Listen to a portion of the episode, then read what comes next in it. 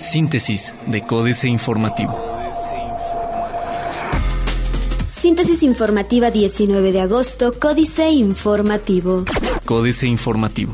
Organización critica llamado de la Iglesia Católica a marchar en Querétaro contra el matrimonio igualitario. Luego del anuncio que hiciera la diócesis de Querétaro a través de la Comisión Diocesana para la Pastoral Familiar sobre la marcha que realizará nuestra entidad en septiembre a favor de la postura de la Iglesia Católica para defender la familia natural, a través de un comunicado de prensa, la organización SOS Discriminación pidió a la Iglesia Católica y a las demás iglesias en el país respetar el Estado laico, la separación de las iglesias y el Estado, el derecho a la no discriminación constitucional y los derechos humanos de las personas con preferencia sexual distinta a la heterosexual. Pancho Domínguez busca regular construcción de fraccionamientos. Francisco Domínguez Servién, titular del Poder Ejecutivo del Estado de Querétaro, valora la posibilidad de generar e impulsar una iniciativa de ley para regular los cambios de uso de suelo a fraccionamiento residencial, pues en ocasiones las inmobiliarias comienzan a construir viviendas sin realizar estudios técnicos previos ni se tiene la garantía de que tenga sustento su proyecto. Entrevistado en el municipio de Peñamiller, refirió que instruyó a Juan Martín Granados Torres, secretario de Gobierno, para que entable las mesas de diálogo necesarias con los responsables de la construcción de los fraccionamientos de las comunidades Jesús María y La Piedad en el Marqués, pues la infraestructura de las viviendas es muy mala y eso provoca que se inunden cada temporada de lluvias. Dos médicos son detenidos en Querétaro por laborar sin cédula profesional. Calixto de Santiago, presidente del Colegio de Abogados Litigantes de Querétaro, informó que fueron detectados dos médicos que ejercían sus funciones sin contar con títulos o cédulas profesionales. Estas personas ya habían realizado algunas intervenciones médicas en el municipio de Querétaro sin contar con los documentos que los avalaran y ahora podrían enfrentar cargos administrativos y penales. Red Ambiental afirma que ya se trabaja al 100% en recolección de basura. La empresa Red Ambiental aseguró que se trabaja al 100% en el tema de recolección de basura y garantizaron que después del domingo se tendrán escasas quejas de la población. Así lo indicó Enrique Montenegro, director de desarrollo de la empresa. Informaron que con el apoyo de los supervisores en las diferentes rutas se busca reducir el número de quejas y que se cumplan las dos semanas de ajustes anunciadas por el alcalde Marcos Aguilar. Diario de Querétaro.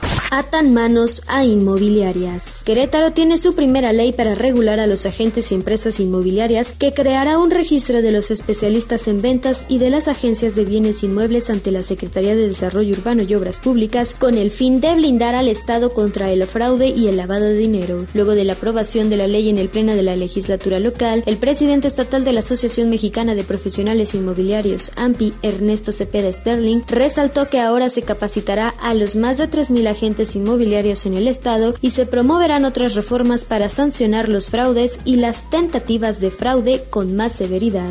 No tienen para comer 310 mil. SEA ejecuta 107 millones de pesos para reparar redes de agua. Un año más para que abra la Universidad de Arkansas. En septiembre de 2017 arrancará actividades formales la Universidad de Arkansas en el municipio de Colón, institución que vendrá a sumarse a la oferta educativa superior del estado de Querétaro. El secretario de Educación Alfredo Botello Montes dijo que de acuerdo al proyecto de esta nueva institución se ha confirmado que en el ciclo escolar 2017-2018 iniciará labores. Plaza de Armas. Formalizan alianza UAC y la Cana Sintra a favor de alumnos. Disculpen si ofendí, dice Francisco Subieta. El corregidor. Actualizan padrón de contratistas para obras. Nueva plaza comercial invertirá 1.500 millones de pesos en corregidora. Garantizan cobertura de maestros en el inicio de clases. El coordinador general de la UCB, Enrique de Chavarrilari, garantizó que no habrá falta de profesores en las escuelas de preescolar, primaria y secundaria de Querétaro al inicio del ciclo escolar 2016-2017 este próximo lunes. En este sentido, informó que todas las plazas están cubiertas, pues durante esta semana y de mediados de la pasada asignaron a 700 maestros. Adeudan penales a la CEA. Noticias. Heredó el Congreso una revoltura en jubilaciones. Alista el municipio más espacios para comercio. En panteones solo quedan 862 espacios para depositar restos. Los ocho camposantos de la capital se encuentran al 98% de su capacidad, pues de las 37.553 fosas que representan en conjunto solo existen 862 espacios libres para depositar restos. El titular de la Secretaría de Servicios Públicos del municipio de Querétaro, Alejandro González Valle, comunicó que el panteón más saturado es el de Santa Rosa Jauregui.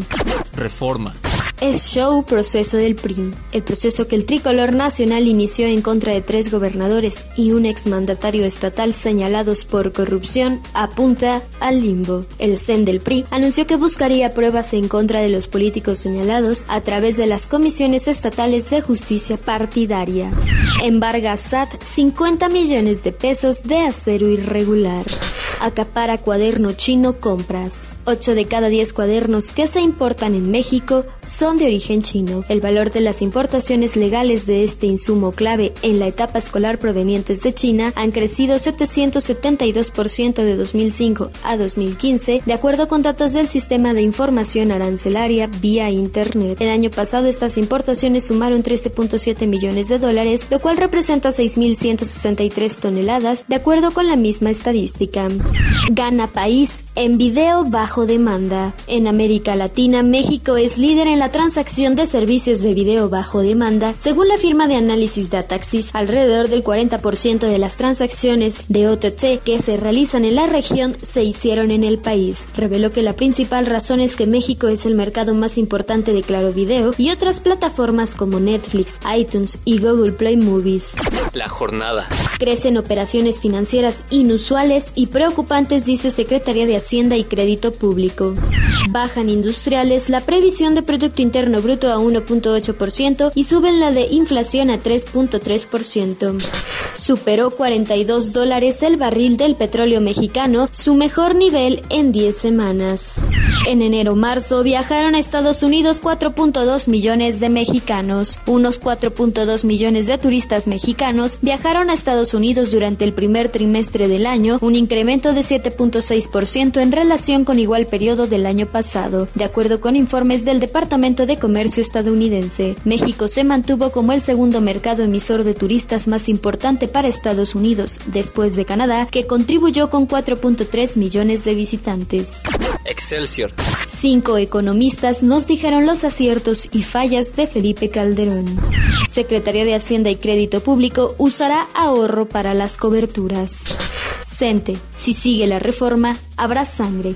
El lunes debe haber clases, dice Nuño. Si no es abrogada la reforma educativa, lo que va a ocurrir es que va a haber otra vez derramamiento de sangre, amenazó José Luis Pavel Escobar, vocero de la sección 7 en Chiapas de la Coordinadora Nacional de Trabajadores de la Educación. Entonces, ¿qué otra salida le queda al gobierno? La salida que le queda, si no hay solución, es la salida sangrienta si piensa el gobierno equivocadamente que ahí termina el conflicto, expuso el dirigente del magisterio disidente en entrevista con Adela Micha para Grupo Imagen Multimedia. Internacional. Perú registra un déficit fiscal de 0.2% del Producto Interno Bruto en el segundo trimestre mientras cae inversión privada. Corte Suprema Argentina anula el tarifazo al gas de uso residencial.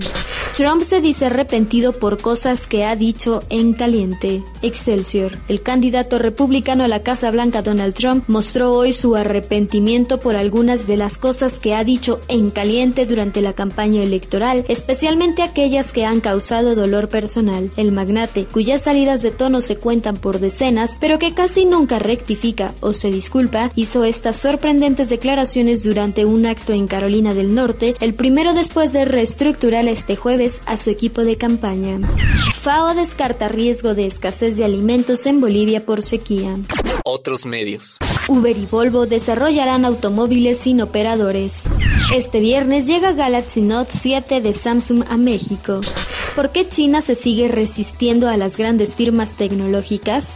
Financieras. Dinero. Asusa Coparmex al gobierno contra la CENTE, Enrique Galván Ochoa. En el mundo de los negocios se distinguen tres tipos de personajes: el director o gerente de la compañía, el directivo de agrupaciones empresariales y el empresario, el creador. Gustavo de Hoyos, presidente de Coparmex, no se conoce en Mexicali como un creador de empresas. Es un directivo de un sindicato patronal que representa al sector ultraconservador. México S.A. Productividad prófuga. Carlos Fernández Vega. Uno de los pilares de la política económica del actual gobierno es, según su propio dicho, la democratización de la productividad con el fin de apoyar a pequeñas empresas y a la mayoría de los mexicanos. ¿Con qué se come eso? En palabras del afamado ministro del año, tan rimbombante concepto se traduce en una agenda de cambios, de reformas que sean democratizadoras de la productividad. Democratizar la productividad significa democratizar el capital humano, la innovación, el acceso a la energía y a la tecnología de la información, al crédito, a la posibilidad de emprender y a las oportunidades económicas. Capitanes. John Markles es el capitán de MSD en México, farmacéutica de Estados Unidos con 125 años de operaciones, 84 de ellos en el país, donde tiene dos plantas de manufactura que exportan a 13 naciones. Su portafolio incluye marcas como Copperton y Remicade y prepara el lanzamiento de nuevos biotecnológicos. Políticas. Muerte del poeta. Jaque mate Sergio Sarmiento. Murió al amanecer, como el título de su poema, el 19 de agosto de 1936, hace 80 años. Federico García Lorca tenía 38 años de edad y se había descrito a sí mismo como católico, comunista, anarquista, literario, tradicionalista y monárquico. Sin embargo, la Guardia Civil lo detuvo el 16 de agosto en Granada al comenzar la Guerra Civil Española por socialista y homosexual. Tres días después sería asesinado. La leche. Carmen Aristegui. La Fiscalía de Jalisco confirmó que entre los individuos levantados la madrugada de lunes en el restaurante La Leche de Puerto Vallarta estaba Jesús Alfredo Guzmán Salazar, uno de los hijos del Chapo Guzmán, el líder preso del cártel de Sinaloa. El video y las fotos de lo sucedido han sido reproducidas miles de veces durante la semana. No hubo balacera ni violencia física. Los únicos dos guardias fueron sometidos sin un solo tiro. A pesar de eso, las imágenes sobrecogen por el significado y connotación que lleva saber que miembros de un cártel poderoso someten a miembros de otro que es considerado aún más poderoso que el primero. ¿Qué viene después? Es la pregunta. En el túnel, Juan Villoro. El poeta Luis Miguel Aguilar ha dicho que México destaca en actividades de soledad y sufrimiento, como la caminata, el box y la literatura. La comparación del olimpismo con el arte aflora cada cuatro años, entre otras cosas, porque en la Grecia clásica la poesía formaba parte del cotejo, uno de los mayores premios era un poema. En sus olímpicas, Píndaro retrató el esfuerzo para llegar a la victoria y el desconcierto existencial de quien compite contra sí mismo. En algo nos acercamos a los inmortales, sea en nuestro gran espíritu, sea por naturaleza, aunque ni durante el día ni en la noche sabemos hacia qué meta nos prescribió correr el destino. Síntesis de Códice Informativo.